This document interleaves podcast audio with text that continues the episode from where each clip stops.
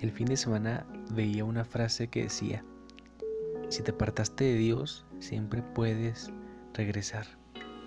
Él te espera, le causas gozo, porque a través del perdón le permites amarte.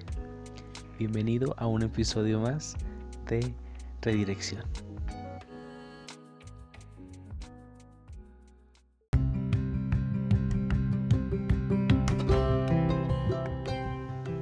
¿Has sentido que le hace falta algo a tu vida? Soy Saúl Mijares y te invito a que juntos, semana a semana, le demos una nueva dirección. Volvamos a nuestro primer amor. Bienvenidos.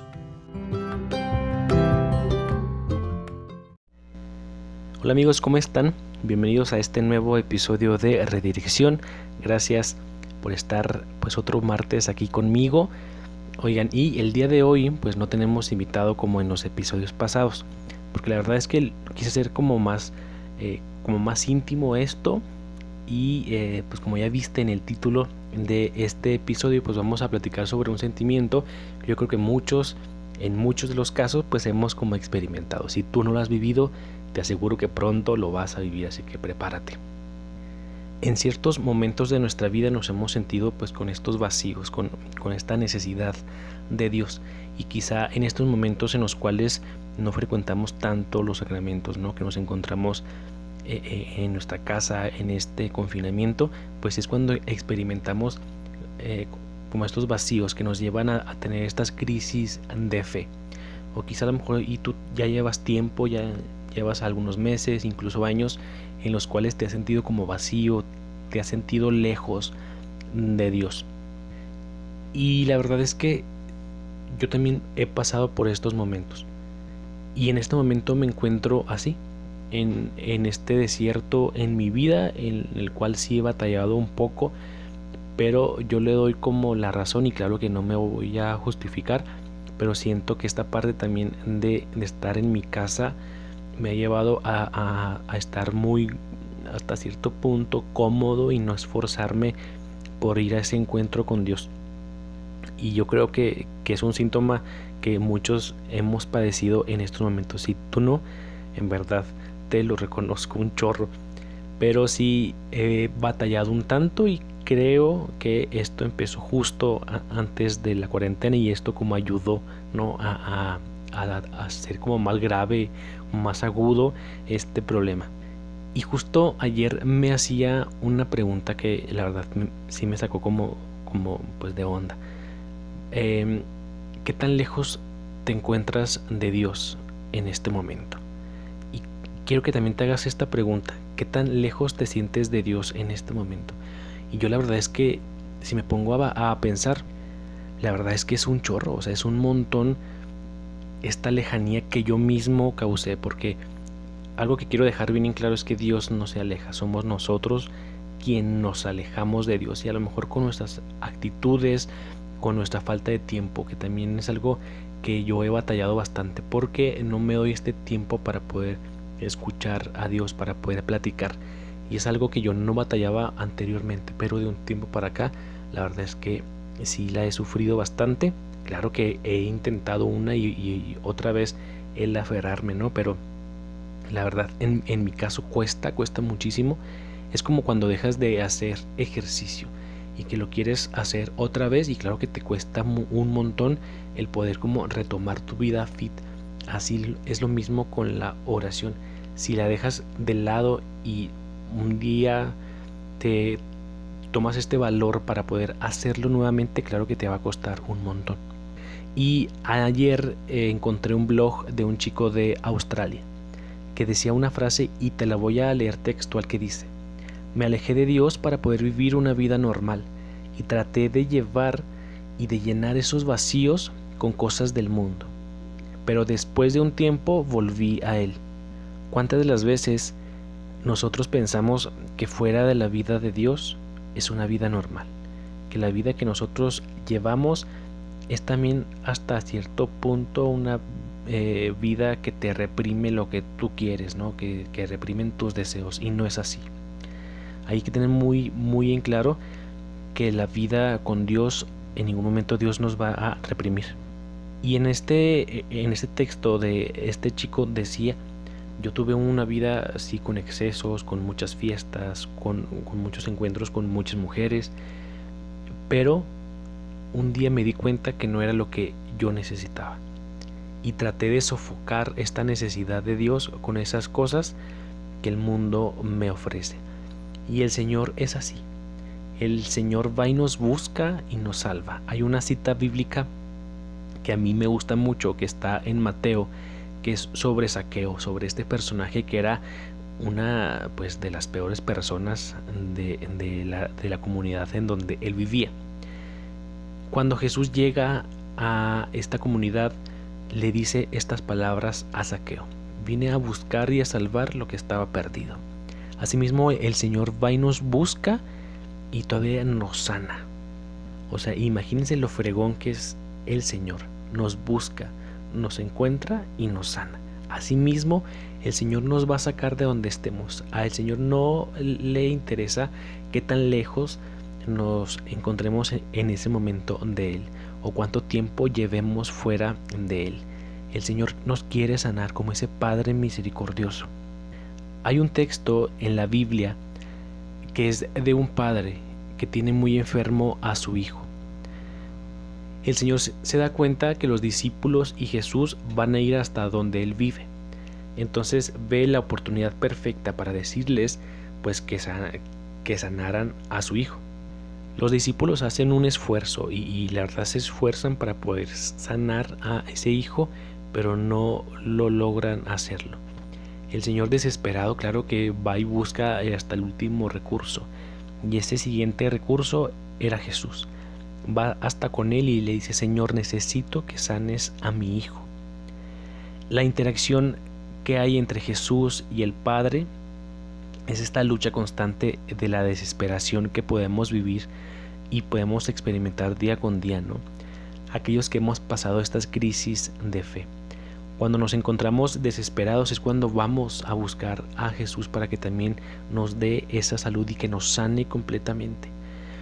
¿Cuántas veces yo me he encontrado también en esta situación en la que desesperado voy hasta el sagrario y le pido al Señor que me ayude y que me sane? Y he llorado un montón de veces. Y es cuando me encuentro más vulnerable a estar ahí, a sus pies. Es cuando me encuentro ahí esta conexión, esta común unión con Él y que claro que el Señor me sana en ese momento y me saca. Y como te decía, como esta suma de este vacío, de esta necesidad, nos lleva a pasar por estas crisis. Y hay que reconocer que las crisis son siempre un tiempo para una nueva oportunidad. De ahí estamos llamados a vivir estas crisis como un tiempo oportuno para transformarlo en encuentros con Dios. Una crisis de fe nos exige buscar una recuperación de los elementos esenciales. En tiempos de crisis hay que volver a lo esencial. ¿Y qué es lo esencial? Pues claro, es Dios. Y si vemos que la fe es esencial para alcanzar el cielo, entonces el enemigo hará lo que sea para arrancarla de nosotros mismos, para que nosotros tengamos esa venda que no nos deje ver mucho más allá. Hay una frase que dice, la fe puede ser puesta a prueba. El mundo en que vivimos parece con frecuencia muy lejos de lo que la fe nos asegura. Las experiencias del mal y del sufrimiento, de las injusticias y de la muerte parecen contradecir la buena nueva. Pueden estremecer la fe y llegar a ser para ella una tentación. Y es que las situaciones que podemos ver en el mundo, ¿no? Las enfermedades, los divorcios, los, los sufrimientos, todas estas cosas que hasta cierto punto son negativas, nos hacen que nosotros perdamos la esperanza en lo que creemos. Nos, eh, nos hace que nosotros también perdamos esta eh, acción amorosa de Dios. Pero hay que entender que todas estas cosas negativas que nosotros vemos pueden ser tentación del diablo para que nosotros nos alejemos del Señor y que no lleguemos hacia Él. Pero te voy a dar cuatro puntos importantes para poder superar las crisis de fe. El paso número uno. Hay que pedir ayuda a personas que estén maduras en la fe. algún sacerdote, algún director espiritual que te ayuden a poder conducir tu vida. Hay que reconocer que solos no vamos a poder. Necesitamos de alguien que nos ayude para que nos vaya dando como esos, eh, eh, no sé, que nos vaya como empujando para poder avanzar de poquito en poquito. El paso número 2. Sal de la escena para vivir el combate espiritual. Es importante que si tú eres servidor o que si tú eres coordinador o estás dentro de la iglesia, es importante que te tomes un tiempo para poder sanar esta parte en tu vida. No puedes estar dentro de un servicio o siendo cabeza de algún movimiento si tú te encuentras, si tú te encuentras mal. Es como cuando estás enfermo.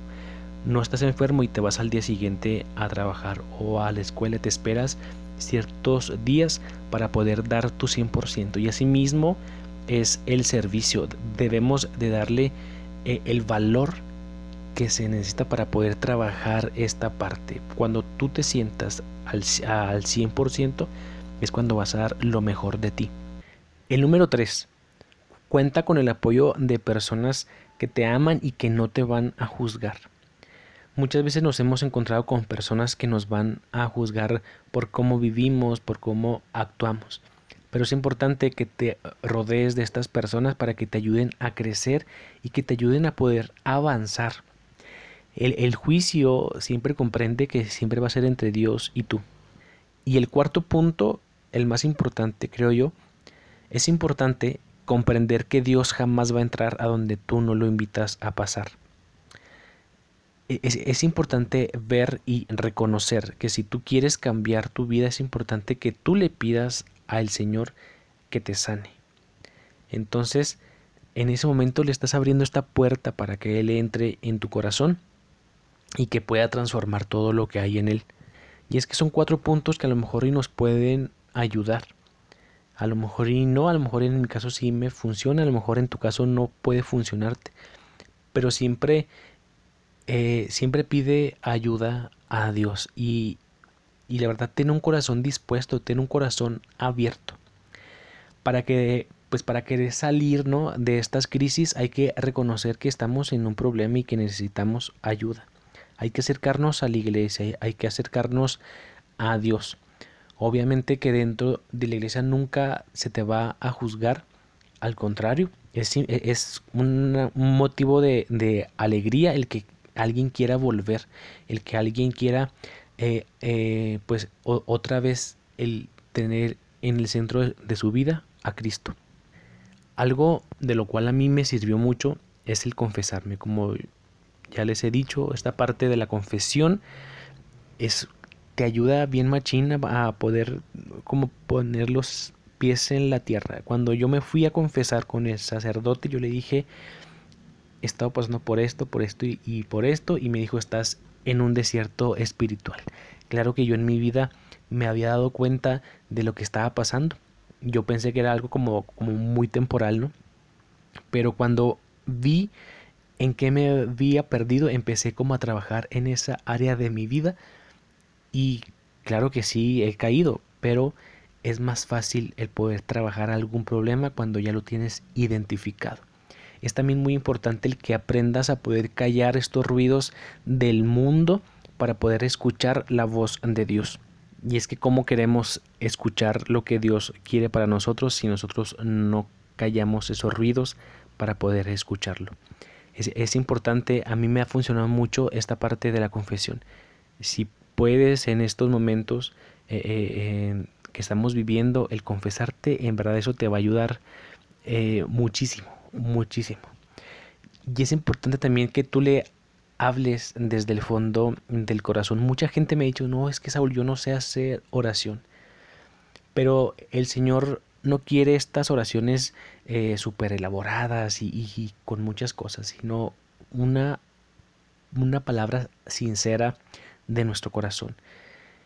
Y es que en cualquier momento es oportuno el poder hablarle incluso cuando te levantas, el poder darle gracias y, o cuando te vas a, acostar también darle gracias por este día. Y es la oración más perfecta y más sencilla que te puedas encontrar. Y te aseguro que si empiezas como a hacer cosas de a poquito, tu vida va a ir cambiando y esta perspectiva que tú tienes va a ir también cambiando y le va a dar como este giro que necesitas para poder reencontrarte con Él y si te va a notar que tienes a Dios en, en tu corazón, se te va a notar en los ojos. Hay una frase del Papa Francisco que dice, Dios no se cansa de perdonar, somos nosotros quienes nos cansamos. Entonces, ¿qué esperamos para poder volver a acudir a nuestro Señor? Yo sé que al principio es un poco complicado, ¿no? Es como, eh, pues, cambiarte este chip para poder volver hacia nuestro Señor, pero no es algo que no puedas. Una palabra nada más, anímate. Anímate a poder salir de ahí, de, donde te encuentras, a encontrarte con Dios. Tu vida va a ser totalmente diferente y te lo aseguro, te lo prometo, va a ser totalmente diferente cuando encontremos a Dios y que nos dejemos salvar por Él. De nosotros depende que el Señor también actúe en nuestro corazón. La semana pasada les estaba dando un tema a unos muchachos eh, y yo les decía, es que este tiempo que estamos viviendo de la cuarentena, que sea este momento propicio para poder volver nuestros ojos al Señor. El Señor ya nos espera y nos espera con los brazos abiertos. De nosotros depende el poder avanzar hacia Él y poder encontrarnos y poder estar a sus pies. O sea, yo la verdad es que no me imagino una vida sin Dios. Yo no me imagino una vida fuera de Él. Incluso yo no sé qué es una vida fuera de Él. Sinceramente yo no sé qué es una vida así. Y es porque Él siempre va y me busca y va y me encuentra desde donde esté. A lo mejor si me encuentro en el peor momento de mi vida, el Señor va y me busca y me rescata. Pero porque yo también le he dado este permiso para que Él lo pueda hacer y que pueda como transformar. Y es muy padre el poder sentir esta presencia de Dios. Y a lo mejor mucha gente pues cree que yo no sufro, que yo no padezco, no, pero la verdad es que sí, batallo muchísimo con mis luchas interiores, pero el Señor nunca, nunca me suelta. Entonces haz este experimento de entregarle tu vida a Dios y verás cómo va a cambiar totalmente. Y si tú te encuentras en esta situación, en estos días, a lo mejor yo no sé quién eres, no sé tu nombre, pero voy a estar orando por ti para que encuentres a Dios y que en verdad pueda transformar tu vida así como lo ha hecho conmigo. Porque a lo mejor y no soy la mejor persona, pero pero me he dejado encontrar por el Señor. Anímate, anímate a poder salir de esta comodidad para poder encontrarnos, encontrarnos con él. Muchas gracias, en verdad muchas gracias por haberte quedado estos minutos conmigo. Te mando un fuerte abrazo. Recuerda, pues también me puedes seguir a través de mis redes sociales. Me buscas en Instagram como arroba saulmin y en Facebook como Saúl Minjares. Y pues nada, nos vemos el siguiente martes también, pues para seguir reencontrándonos y redireccionando nuestra vida. Nos vemos.